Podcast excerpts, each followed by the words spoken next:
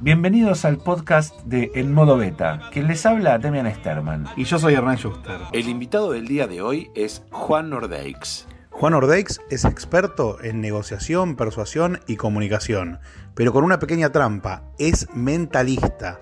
En el año 2006, en Suecia, ganó el Premio Mundial de Ilusionismo en la categoría Mentalismo. No lo presentamos más, vamos directo a la nota.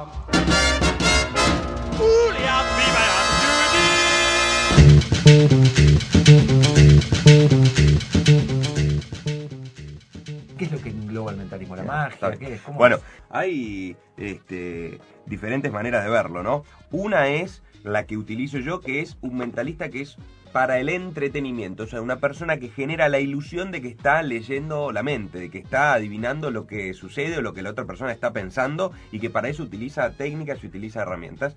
Y la otra es el mentalista que dice tener poderes que no los tiene. A ver, no hay nadie que tenga un poder para saber pasado, presente o futuro. Claro, alguno dice, bueno, Esos son los dementalistas. Claro. Claro, no, alguno dice, no, pero la bruja que está a la vuelta de mi casa es así, adivina. Bueno, señor, Claro. no. ¿eh? Tiene alguna técnica, tiene alguna herramienta.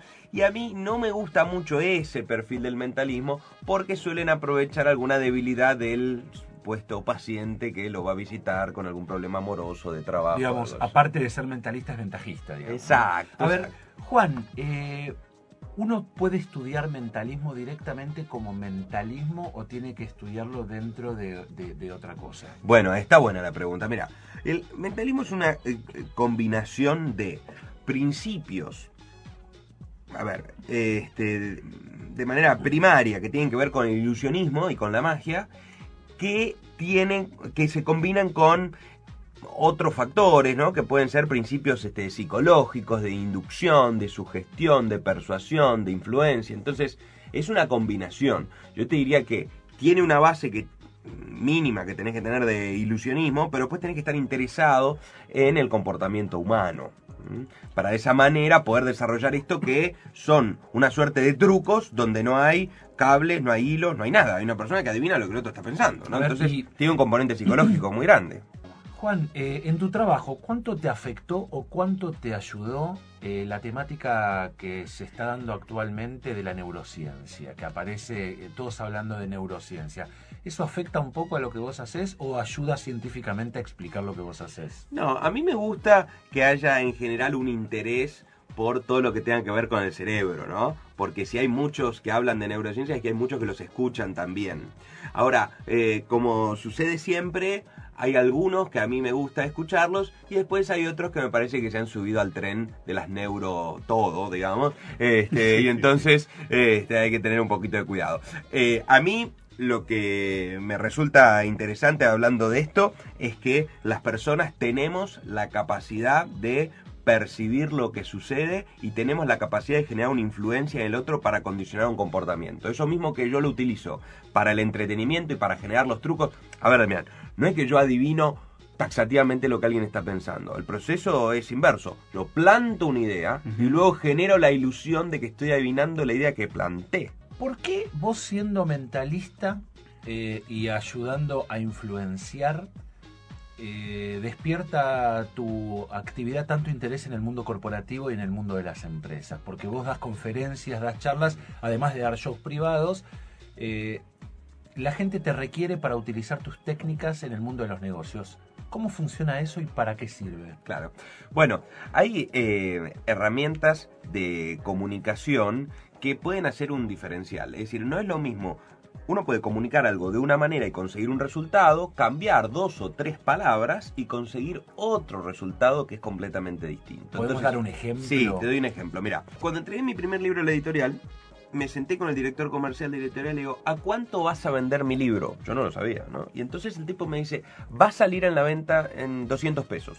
Hace cuatro años a mí me pareció caro. Y le digo, mira, me parece caro. El tipo hizo una jugada maestra y me dijo, hoy lavé el auto y me cobraron 180. ¿Te parece caro tu libro 200? Le digo, me parece un regalo, le digo, aumentalo, ¿no? Es decir, como un pequeño cambio en la comunicación me hizo cambiar mi parecer, lo que a priori me parecía caro. ¿Te sentiste influenciado? Absolutamente. Te dieron con tu De tu misma propia medicina. medicina. Absolutamente. claro. De hecho, la primera herramienta que describo en el segundo libro es esa. Es mi situación en mi negociación propia con mi propio libro. Porque, Te, bueno, vos, te fuiste diciendo, este tipo me va a cagar el negocio. vos has escrito también libros y vos sabés bien que es muy difícil ponerle precio al, al- al libro propio. Porque uno dice, hoy me levanté con un buen día, este, no, es un libro, es una genialidad, me levanté medio para abajo y regalalo, ¿no? No, yo, yo Entonces- siempre, yo siempre dejo en esos casos también, es, bueno decirlo, que entiendo que las editoriales son las que saben porque tu libro tiene un valor Sí, para vos, total, pero en el total. mercado tiene otro valor.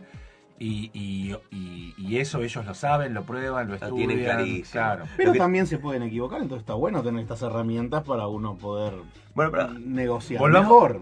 Bien, Entonces, volvamos a las herramientas tuyas para Ah, los. Entonces ahí tenés una herramienta, por ejemplo, lo que te decía recién, que es la comparación. Es decir, comparar el libro con algo finito que termina, como puede ser el lado del auto, a mí me hizo cambiar el parecer.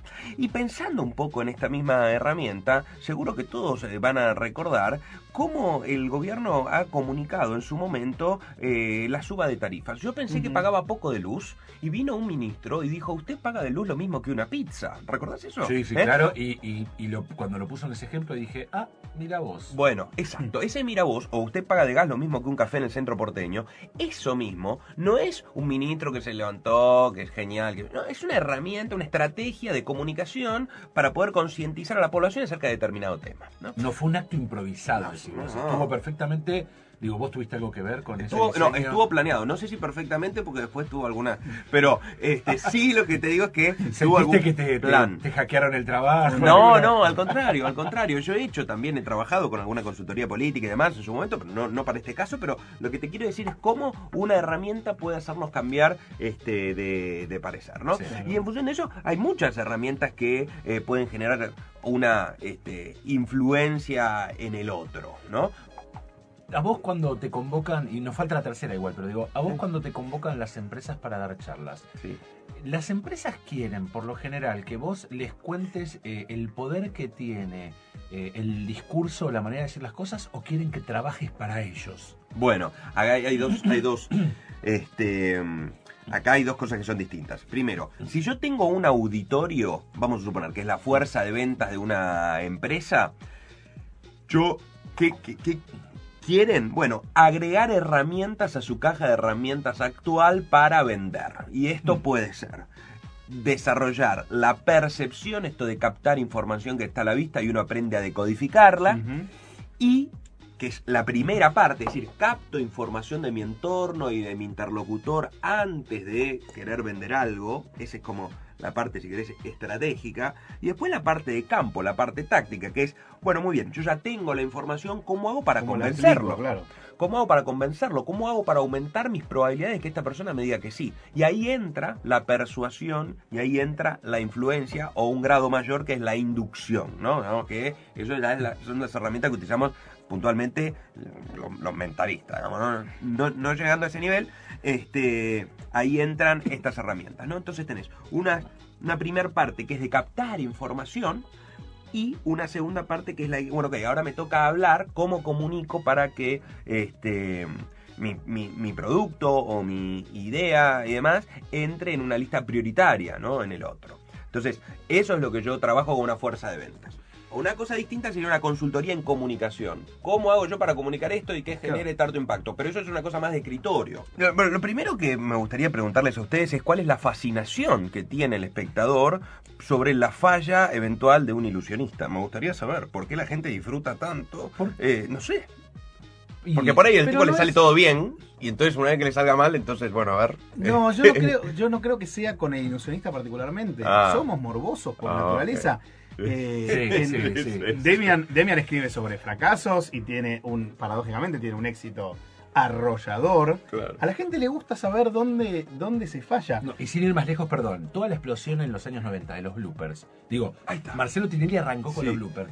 Eh, cuanto más fuerte era el golpe o cuanto más trágica Sí. era la caída, más divertido Sí, era. sí, es verdad. Y eso un poco, no sé si explica lo que vos decís, pero hay algo del morbo de eh, de taparse la cara pero dejarse los dedos abiertos para poder ver. Claro, claro. Está Sí, buena sí, esa, sí, sí, la verdad sí. está bueno eso, taparse la cara, pero dejar los dedos abiertos. ¿Y vos por qué pensás que sos este que sos mentalista? Digo, ¿tenés miedo que, que algún truco te falle? o No, mira, llevas- a ver, lo que, lo que uno trabaja cuando está en un escenario, pero yo creo que no solo en un show de ilusionismo, sino los shows este, profesionales, son las eh, salidas múltiples. Uno ensaya el potencial error, ¿no? Es decir, yo, eh, lo ideal sería eh, un formato determinado, pero tengo que tener ensayado ya el plan B y el plan C.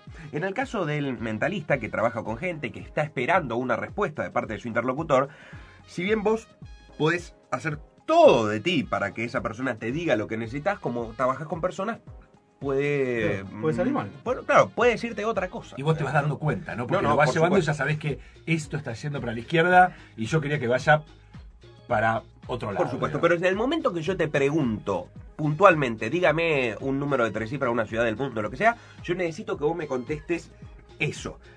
Ahora bien, ¿qué es lo que sucede?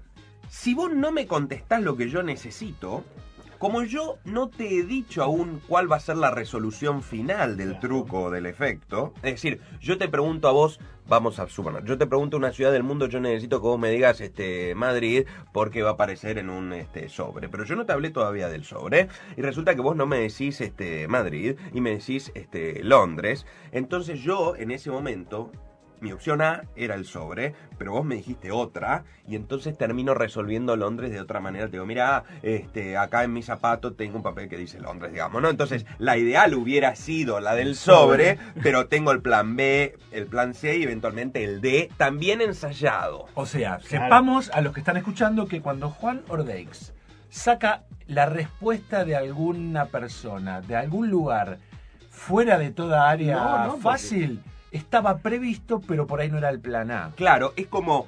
eh, La audiencia nunca se entera. Es que la audiencia no se entera. Vos sabés internamente que eh, si me contesta tal cosa voy a recibir una cantidad de aplausos impresionantes que yo. Me sale el plan B, me sale el, el plan este, C. Para la audiencia está bien y es una cosa elegante. Yo sé internamente que no fue lo óptimo. Pero entonces yo sé que de alguna manera hubo un fallo, pero la audiencia no se enteró. Oh, No, no, está claro. Eso Ahora, es lo que tiene de maravilloso la magia. claro. En general, no Que solo el mentalismo, la magia que un conejo en una galera, pero un perro escondido en un auto, digamos. Y depende Total. cómo venga, vamos bueno, para el auto, es vamos que para la el galera. ¿no? público ¿no? sabe hacia dónde va el mago, entonces si algo sale Como de no la forma que no se espera, uno va por Bueno, un lado, va por el otro. Ahora vos tenés que tener también mucha lucidez en ese momento Claro. para resolver adelante de mucha gente una salida eh, distinta, digamos, que depende lo que me conteste, yo voy por acá o voy por allá, digamos, ¿no? Entonces uno tiene que estar muy atento. Juan es un mentalista y lo trajimos en modo beta. Ustedes pensarán, ¿por qué? ¿Qué tiene que ver eh, el, ar- el artista que se sube a hacer un show? Eh, porque como, como Juan trabaja mucho la comunicación y la influencia, nosotros trajimos un poquito acá el tema de, eh, y lo tiro ya en la mesa, Juan, cómo tienen estudiadas las empresas telefónicas, por ejemplo, cuando no telefónicas, los call centers, cuando te llaman para influenciarte, para aceptar telefónicamente contratos que después se hace muy complejo eh, de, desandar, o por otro lado es cuando, eh, cuando nos hacen estos eh, estas charlas telefónicas o cuando nos hacen nos tiran el speech grabado. Sí, ¿Cuándo hay eh, trabajo fino de mentalismo o cuánto quieren influenciarnos para que nosotros terminemos contratando un servicio y si vos te das cuenta y cómo lo resolves? Digo, Mira. ¿nos podés ayudar a resolver yo te voy a decir, mira, hay algunos, este, cuando, cuando el, cuando es algo que es grabado o es una publicidad en la, en la televisión, lo que existe ahí es un guionista. Y lo cierto es que no es lo mismo un guion que tiene algún contenido que un guion que tiene otro contenido. Hay una guionista que se llama Colleen Slot, que es número uno en Estados Unidos, es una genia, que ha hecho una modificación en un anuncio. Todos conocen los eh, la publicidad del llame ya, llame ya, llame ahora, llame, bueno, fenómeno. Entonces hay un producto, después dicen llame ya, aprovecha No, este momento. Para que Demian agarró el teléfono. Tan influenciable sos. no, no era para que vos llames ya. Era un ejemplo que estaba dando Juan. Bueno, llame ya, llame ahora. Todo el mundo conoce esas, este, e- ese tipo de publicidad, ¿no? Esta guionista lo que hizo fue cambiarle algunas palabras a ese contenido, a ese llame ya. Y le puso lo siguiente, llame ahora Y si no consigue, porque le da ocupado, llame más tarde. Es. ¿Cómo es esto? Más. Entonces yo estoy viendo la publicidad y en lugar de decir llame ahora, las agentes están esperando su llamado, dice llame ahora y si no puede comunicarse, llame más tarde. ¿Cómo no puedo comunicar? ¿Para qué pruebo? ¿No? Entonces. Es como ¿qué un lo- desafío, Bueno, ¿no? a ver, ¿qué es lo que sucede en el espectador? A priori es la imagen mental de llame ahora. Están esperando su llamado, son unas señoras que están limándose las uñas esperando que un teléfono suene. Fenómeno. Ahora, llame ahora. Y si no puede comunicarse, hágalo más tarde. Es decir, hay un call center explotado de gente llamando, Claro. desesperada por ese producto. Y si no te apurás, no lo vas a conseguir. Bueno, eso ha generado un aumento significativo en las ventas. Uno puede decir, bueno, a mí no me hubiera modificado porque ese cinturón no lo hubiera comprado nunca. Sí, está bien. Pero una publicidad que va para 10 millones de personas, con, con el 0,1% este, cambie su parecer, ya vendiste muchísimo, ¿no? Entonces, ahí tenés un contenido donde la comunicación hace un diferencial directo en las ventas, ¿no? Eh, esa es una manera. Otra, otra cosa es el uno a uno, es decir, cuando hay una persona que interactúa con otro. Eso es un, un- vendedor mano a mano. eh, eso es distinto, ¿no? Y lo que hacías, hacías mm, recién mención acerca de alguien que te llama por teléfono y te ofrece un contrato y qué sé yo, eso es otra herramienta de venta, que no es la que yo más trabajo, porque son herramientas de venta de corto plazo. Es decir, el vendedor de tiempo compartido es un hace una venta de tipo agresiva, que por supuesto uno lo podría conducir, lo podría guionar, y los vendedores de tiempo compartido te dicen, escúcheme, ¿su familia no vale mil dólares? Sí, entonces firme acá. Bueno, ese tipo de venta tan agresiva, lo que hace es que una vez que vos firmaste, cruzaste la puerta y ya te empezás a sentir mal con lo que firmaste, digamos, ¿no? Y termina siendo de corto plazo. A mí me gustan las relaciones a largo plazo. Me gusta que yo te pueda haber sugerido lo mejor para tu negocio, porque yo, yo vendedor sé lo que vos necesitas y que me lo agradezcas y me vuelvas a comprar, ¿no? tu capacidad de mentalismo, de, de- de poder eh, direccionar eh, la voluntad, no, no- no te digo adueñarte la voluntad del otro, sino poder direccionar o tener más poder que otros para direccionar. Sí. ¿Te sirvió para, para posicionarte en tu propio negocio?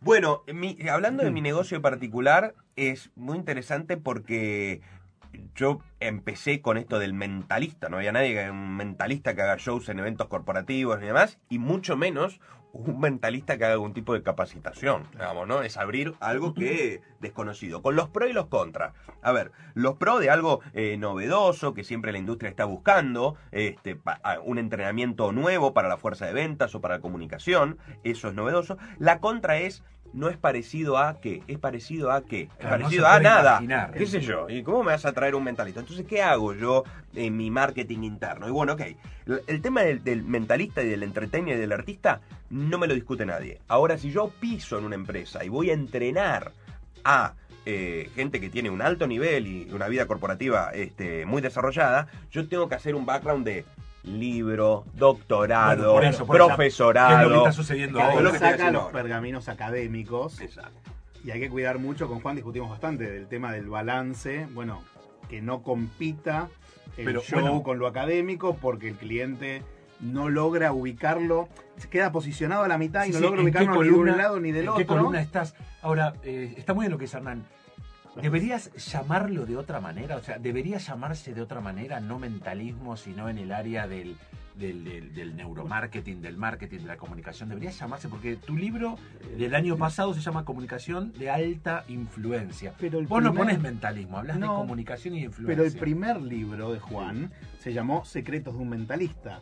Y eso es, básicamente, es, ah, quiero saber cómo hace este tipo para, para adivinar todo. ¿Cómo lo puedo utilizar yo en mi negociación diaria? No, pero por eso yo, yo lo que estoy diciendo es si en el mundo corporativo, en el mundo, en, la- en el mundo de la industria, en el mundo Sí. de, de, de- de- de- de lo- de los negocios sobre todo, la palabra mentalismo, Y puede ¿es una palabra que entra en algún rubro o tenés que cambiarla puntualmente?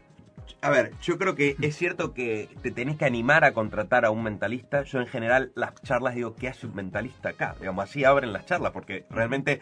Pero bueno, eh, teniendo el perfil que, que tengo, finalmente termina siendo aceptado. Tienen que, que- que- Sí, hay que destruir alguna barrera de entrada. Hernán me va a poder decir mejor que yo. Sí, sin duda. Te propongo un mentalista. Bueno, qué sé yo. Yo pongo la palabra mentalista porque es mi identidad. Destaca, Ahora, después, fuerza de ventas, trabajo en equipo, liderazgo, eso está. No, obviamente que lo que tiene Juan es entra por el mentalismo, porque eso es lo que lo destaca, Es su marca. pero después lo sustancia con todo el resto. Si, si él entrase por mentalismo y hiciera agua en el resto, claramente el camino sería muy cortita. ¿Cuánto de lo que haces diariamente lo haces porque realmente querés o lo haces porque crees que querés y en realidad estás inducido? Bueno, a ver, la, en la persuasión todos actuamos con algún tipo de influencia, ¿no? Puede ser... eh, Lo, in- lo interesante de esto es que cuando somos influenciados, nosotros no sabemos por qué hemos sido influenciados. Eso es lo más interesante. Es decir, uno piensa que ha tomado una decisión libre cuando en realidad ha tenido algún tipo de influencia, ¿no? Entonces, cuando uno quiere influenciar a otro, de la misma manera que fue influenciado uno, lo suele hacer mal, porque como no sabe cómo uno fue influenciado, no lo puede reproducir. Claro, no digamos, conoce los principios. Exacto. Entonces ahí los este, principios. Es decir, si usted sigue alguno de estos lineamientos, seguramente pueda generar algún tipo de influencia sobre un tercero que en general es contraintuitiva, contra lo que uno piensa. Claro. digamos, A mí me, me- me- hace poco fue el, el hot sale.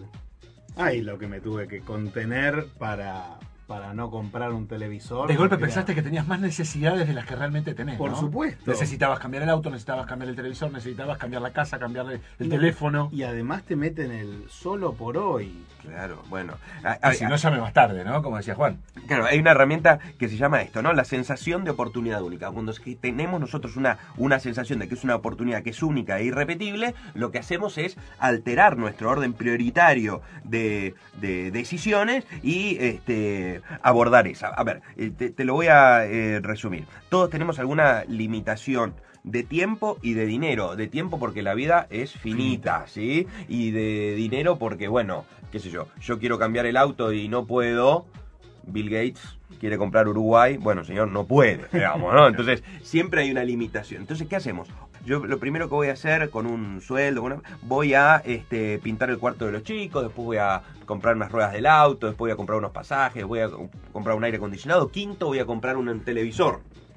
Llega el domingo o llega el hot sale o llega- y es y llego, abro el diario y aparece una publicidad que dice televisor solo por hoy. Y entonces yo digo, no, tengo que comprarlo, tengo que comprarlo y tengo que comprarlo. Y ahí viene tu mujer y te dice, no, un momentito, usted tenía que primero pintar el cuarto de los chicos, después tenía que cambiar la rueda del auto, después tenía que comprar el aire acondicionado, después tenía que comprar los pasajes. Usted no va a comprar el televisor hoy. Y yo le digo, pero no entendés, esto es solo por hoy. O sea, mañana no está esta promoción, ¿no? Y entonces sale la familia a comprar el televisor. ¿Qué quiere decir? Que cuando se genera la sensación de que es una oportunidad única e irrepetible, uno altera su orden prioritario y pasa eso que vos querés vender, que es el televisor, a un lugar por encima de otras cosas que yo tenía, ¿no? A ver, vos te vas a ir de viaje en marzo, entonces vas a comprar los pasajes en enero, entras hoy a internet a ver los precios de los pasajes y ves que en el vuelo que vos querés tomar en marzo quedan dos asientos y hay una llamita. Lo tengo que comprar ahora. A ver si este, se me pierde esta oportunidad. Y termino haciendo la compra hoy cuando en realidad la quería hacer en enero. Porque siento que es una sensación de oportunidad única. Se me acaban los lugares y este, termino Tengo- tomando acción. Estamos tratando de creer a Hernán Schuster el carrete oficial y lo hacemos a través de esta pregunta que te la va a decir con este tono. Hernán Schuster, todo tuyo. Juan Ordeix, eh, ¿qué es para vos estar en modo beta? ¿Entendés por qué no le dan, no? ¿Entendés por qué no Me responde? gusta, un poco colado, pero eh, bien. Eh, a ver, ¿qué es estar en modo beta? Bueno, a ver, una la actualización permanente y de todo el tiempo estar haciendo cosas eh, nuevas es un desafío. Y es un desafío para el ilusionista, sobre todo, porque a diferencia del músico, que es cantate algo o tocate algo que sepamos todos, el ilusionista es hacete algo que nunca hayamos visto. Entonces son todo el tiempo cosas distintas. Mientras que el músico pega un hit y lo canta toda la vida, acá tenés que hacer truco nuevo todo el tiempo Claro. porque eh, el truco ya lo vi y quiero ver otro. Ese desafío este, permanente eh, es, es en, en algunos casos eh, frustrante y en otros casos es eh, realmente una cosa este, muy, muy, valorada como desafío personal. Te, te obliga a estar todo el tiempo actualizado. Yo creo que es bueno eso desde este punto de vista, porque si no uno se quedaría con un hit y nunca lo cambiaría, ¿no? Este, pero también estar produciendo constantemente con un público cada vez más preparado, con más información. Hay que, hay que saber engañar a la audiencia hoy por hoy, ¿eh? No es tan fácil.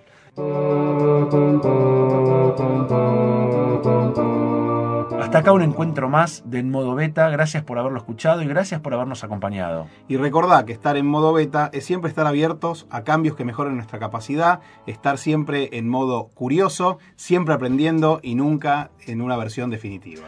¿Querés escuchar otras charlas con emprendedores, con gente que sabe de tecnología, con creativos, con innovadores? No te pierdas, hace clic en las otras charlas que tuvimos en los otros podcasts que estarán por venir.